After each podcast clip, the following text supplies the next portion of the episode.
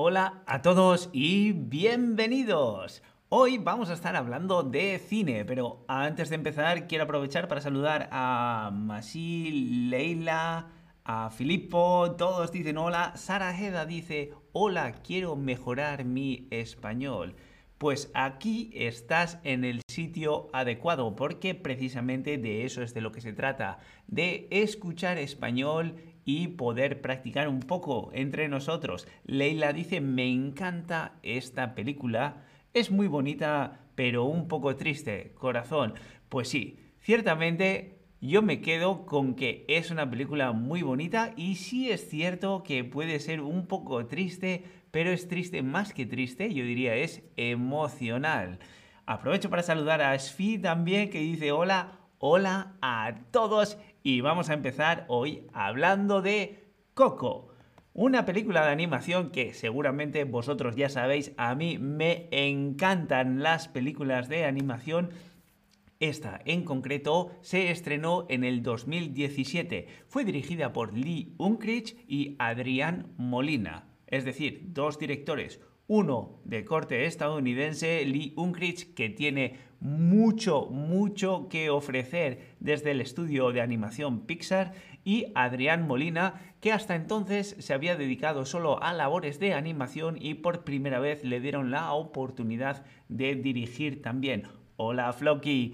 Y como ya comentaba, es una película combinación de Disney y Pixar y que excepcionalmente tuvo su estreno o primera proyección el 20 de octubre de 2017 en el Festival Internacional de Morelia en México. No en Estados Unidos, en México, el 20 de octubre. Si sabéis algo sobre la cultura mexicana, sabréis que el 1 de noviembre es el Día de Muertos o todo en torno al 1 de noviembre, es decir, una semana antes, 10 días antes, se estrenó en el festival. Una semana después estrenaron en todas las salas disponibles en México y después, un mes después, ya sí, estrenaron en Estados Unidos y en el resto del mundo. Pero como sabéis, Coco es una película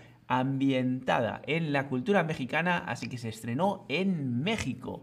Dime, tanto hablar de Coco. ¿Has visto la película Coco? ¿Sí? ¿No? ¿O sí? Varias veces.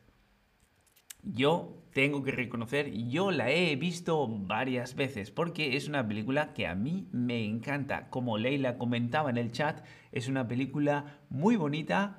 Ella dice un poco triste, a mí no me pareció triste, a mí me pareció emocionante, de estas que te llegan hasta el interior. Así que ya veo, hay gente que la ha visto, que la ha visto varias veces, algunos de vosotros no. Los que la habéis visto, ¿en qué idioma has visto la película? ¿La has visto en español? ¿La has visto en inglés? ¿La has visto en algún otro idioma?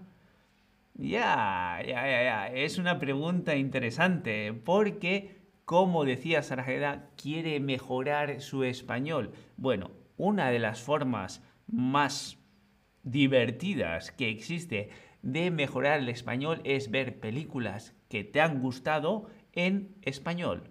De esta forma tú ya sabes de qué va la película y aún así puedes estar escuchando cosas que tal vez se te habrían escapado de otra forma. Escuchar en español. Español con subtítulos veo que comentan. Eso es desde luego lo mejor de todo porque tú lo escuchas y lo lees a la vez y eso de verdad ayuda. Pero vamos a seguir hablando de Coco. ¿De qué va la película? Bueno, Coco sigue la historia de Miguel. Es un niño de 12 años cuyo sueño, lo que más desea en esta vida, es ser músico y tocar la guitarra para mucha gente como su ídolo y resulta que su familia se opone. La familia no quiere que sea músico porque tienen, tienen algo en contra de la música y los músicos. Miguel, decidido a cumplir su sueño, se ve embarcado en, una serie de acontecimientos que, bueno, va va a desencadenar que surja la magia y cosas extraordinarias relacionadas con su familia y relacionadas con el Día de los Muertos. Como ya comentaba, el Día de los Muertos es algo impresionante, algo muy, muy importante en México. Y bueno, dentro de esta historia, este argumento que os he contado brevemente, la cantidad de temas que toca esta película, yo no he visto absolutamente nada igual. Como decía Leila, es una película bonita, un poco triste, yo digo emocionante y algo que te llega precisamente por esto, por la cantidad de temas a los que recurre. Aparte del simbolismo asociado con la muerte, bueno, el valor de recordar a aquellos que ya se han ido, eh, conservar nuestras tradiciones, la importancia de la familia, la importancia de seguir tus sueños, eh, tener confianza en uno mismo. Es decir, son temas que a pesar de que están, digamos, retratados muy específicamente en la cultura mexicana, todos estos temas son universales y nos tocan a cada uno de nosotros y está ejecutado es este, toda esta cantidad de temas están tan bien hilvanados y tan bien presentados que es imposible no querer amar esta película. El nivel de animación a mí me parece excepcional. No es algo que me haya sorprendido tampoco porque Pixar ya se veía desde que lanzaron Toy Story va aumentando el nivel de calidad visual de todas sus películas. En esta en concreto es, bueno, fantástica. El, digamos, la textura, puedes ver las fibras de la ropa, los pelos, las arrugas, los poros de la piel, vamos, incluso las flores, esas flores tan características, ¿no? Las flores de cempasúchil, es un nombre que tengo que leer cada vez. Bueno, parece todo eso sacado de una fotografía, porque el nivel de animación, como comentaba, es excepcional. Y es todo un deleite para la pupila. ¿Sabes lo que es deleite? Vamos a ver, vamos a ver, vamos a ver. ¿Qué significa deleite? ¿Deleite viene de leche o deleite es un placer sensual? es un deleite ver toda esa cantidad de colores mezclándose y generando esa magia sobre la pantalla. Exactamente, deleite es un placer, un placer sensual, un placer para los sentidos. Y como comentaba, la animación y toda la calidad visual de la película es un deleite. Lo que es también es la música. La música, que por cierto, dentro de los dos Oscars que recibió la película, Oscar a la mejor película de animación y Oscar a la mejor canción original por Recuérdame. Bueno, pues dentro de la banda sonora de la película está Recuérdame junto con otras 37 canciones, es decir, la banda sonora tiene 38 canciones, que si te digo la verdad es un montón, sobre todo si tienes en cuenta que la película trata de la prohibición que ejerce la familia sobre Miguel de tocar música. Entonces, ahí genera, hay, hay, algo muy interesante y es que la película trata de no tocar música, sin embargo, la apoyan emocionalmente con música en la banda sonora. Un trabajo excepcional de Michael Giacchino. Como decía Leila en el chat, la música es hermosa, lo es. Y hay una cosa que me llama mucho la atención y es que en muchas de las canciones incluyen un montón de palabras en español y he leído que Michael Giacchino tenía la duda de si se iba a poder entender esas expresiones en español dentro de la canción, por ejemplo, en inglés. Y lo que hay que reconocer que sí que consiguieron es transmitir el espíritu, el, digamos, la calidad emocional de la canción y con eso el poner palabras sueltas o expresiones sueltas en español dentro de una canción en inglés no supuso ningún problema. Y así es, como decía Leila, la canción, la música en general de la película es parte de una de las razones por las cuales es tan emocionante y tan te llega a la fibra más profunda. Bueno, sigamos. Eh, otra cosa que hay que reconocerles es la representación del México tradicional.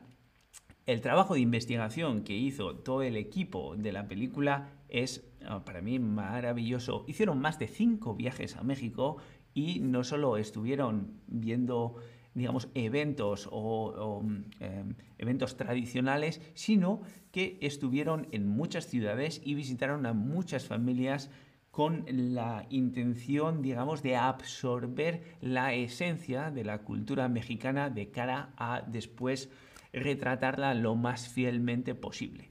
También trajeron consultores de forma asidua, cada dos, tres meses iba gente a los estudios Pixar pueda sonar como algo verdaderamente obvio, pero hay que decir que hasta entonces jamás en la historia del estudio de animación Pixar venían gente de fuera a ver absolutamente nada. Estaba prohibido, es decir, dentro de Pixar solo los trabajadores de Pixar.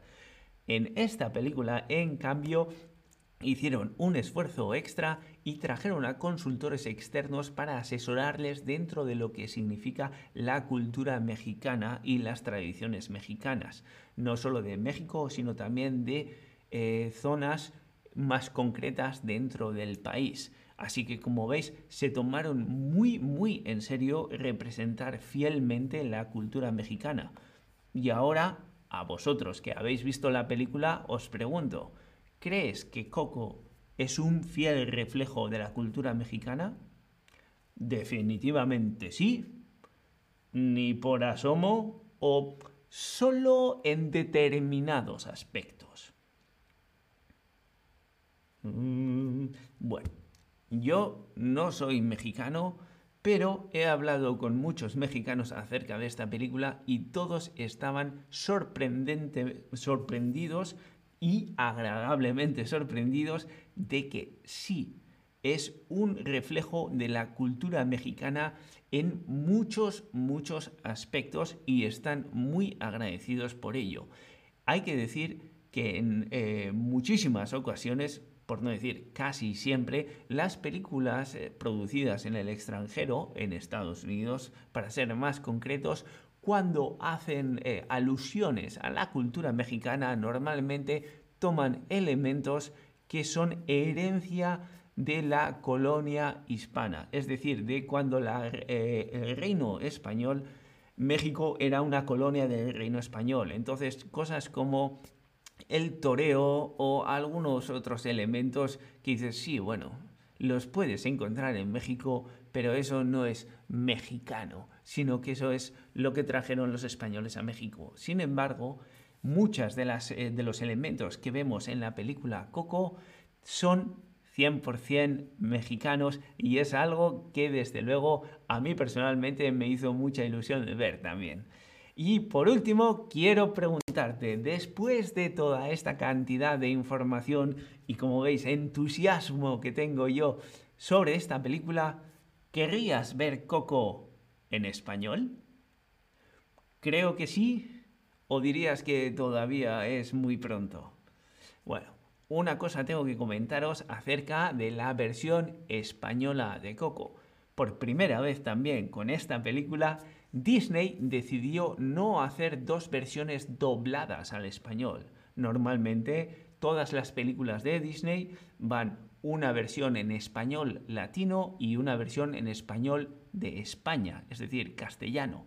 En este caso decidieron no hacerlo y la única versión en español que existe es, digamos, el español original mexicano. Así que, bueno, ya veo que creéis que sí, querías ver Coco en español. Me alegra porque yo la he visto en diferentes idiomas y en español, ¡ah!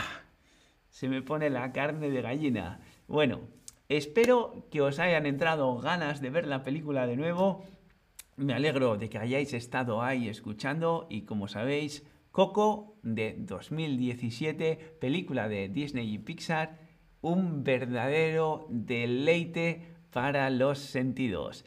Espero que os haya gustado. Nosotros nos vemos en el próximo stream. Gracias a ti, Leila, por estar ahí.